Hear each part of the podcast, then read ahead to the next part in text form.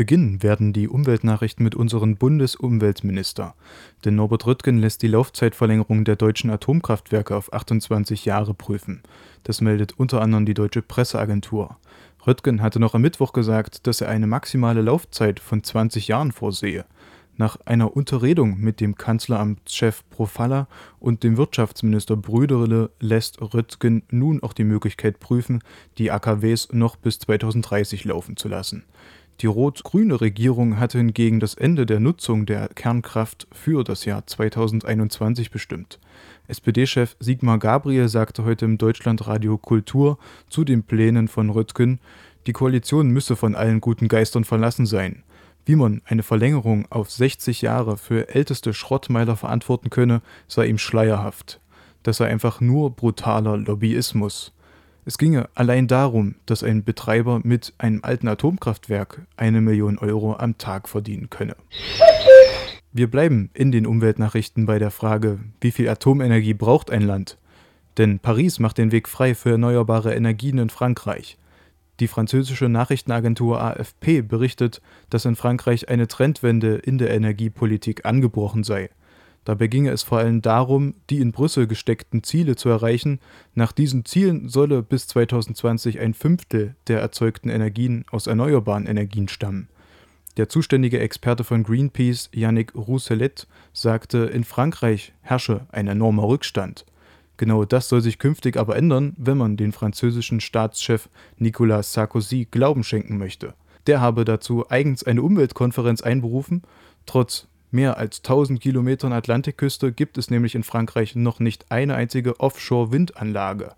So liegt der Anteil der Windenergie in Frankreich insgesamt bei unter 2%. Seit dem Schock nach der Erdölkrise in den 70er Jahren hatte die Grande Nation auf Atomstrom gesetzt. Die Atomkraftwerke Frankreichs decken zurzeit über 80 Prozent des französischen Energiebedarfs. Sachsen-Anhalt übernimmt Teilflächen der ehemaligen innerdeutschen Grenze vom Bund. Wie die Magdeburger Volksstimme meldet, besteht zwischen dem Land Sachsen-Anhalt und dem Bund nach langen Verhandlungen jetzt eine Einigung. Sachsen-Anhalt wird demnach die Naturflächen oder naturnahen Flächen der ehemaligen innerdeutschen Grenze übernehmen. Diese seien nicht nur ökologisch außerordentlich wertvoll, sondern stellen auch ein grünes Mahnmal der deutschen Geschichte dar, wie es heißt. Das sagte zumindest auch der Umweltminister von Sachsen-Anhalt, Onko Eikens. Das sogenannte Grüne Band soll sich als zusammenhängendes Naturschutzgebiet entlang der ehemaligen Grenze von Travemünde bis Hof erstrecken. Es gibt nur noch eine Hürde, denn jetzt muss nur noch das Kabinett dem Vertragsabschluss zustimmen. Zugestimmt wurde auch einer Klage wegen Fahrlässigkeit bei Schiffstransport von Erdöl. Ein Pariser Berufungsgericht bestätigt nämlich den Schadensersatzanspruch gegen den Ölkonzern Total. Das meldet die deutsche Presseagentur. In einem Berufungsverfahren haben die französischen Richter die Schadensersatzforderung sogar noch erhöht. Das ist auch nicht die erste Verurteilung gegen den Tankstellenriesen Total. Der Konzern wurde bereits im Jahr 2007 verurteilt.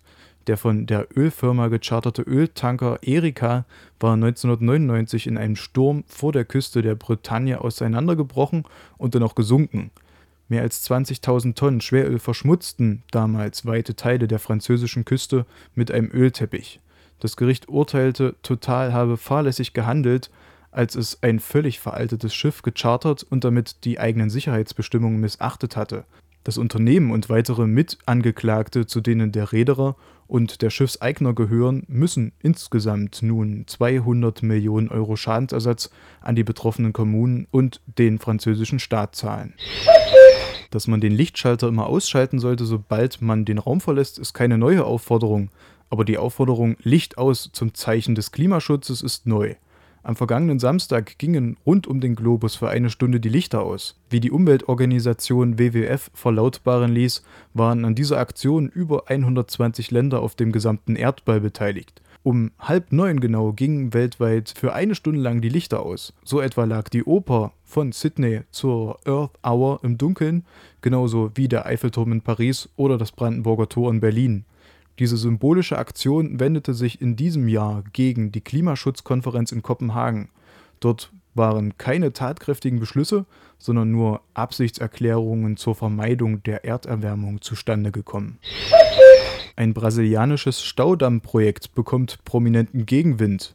Wie die katholische Nachrichtenagentur berichtet, mache sich der Regisseur James Cameron stark gegen das umstrittene Staudammprojekt im Norden Brasiliens. Anlässlich einer Umweltschutzveranstaltung in Manaus betonte er, dass der geplante Staudamm den Lebensraum tausender Ureinwohner und die Umwelt zerstören würde.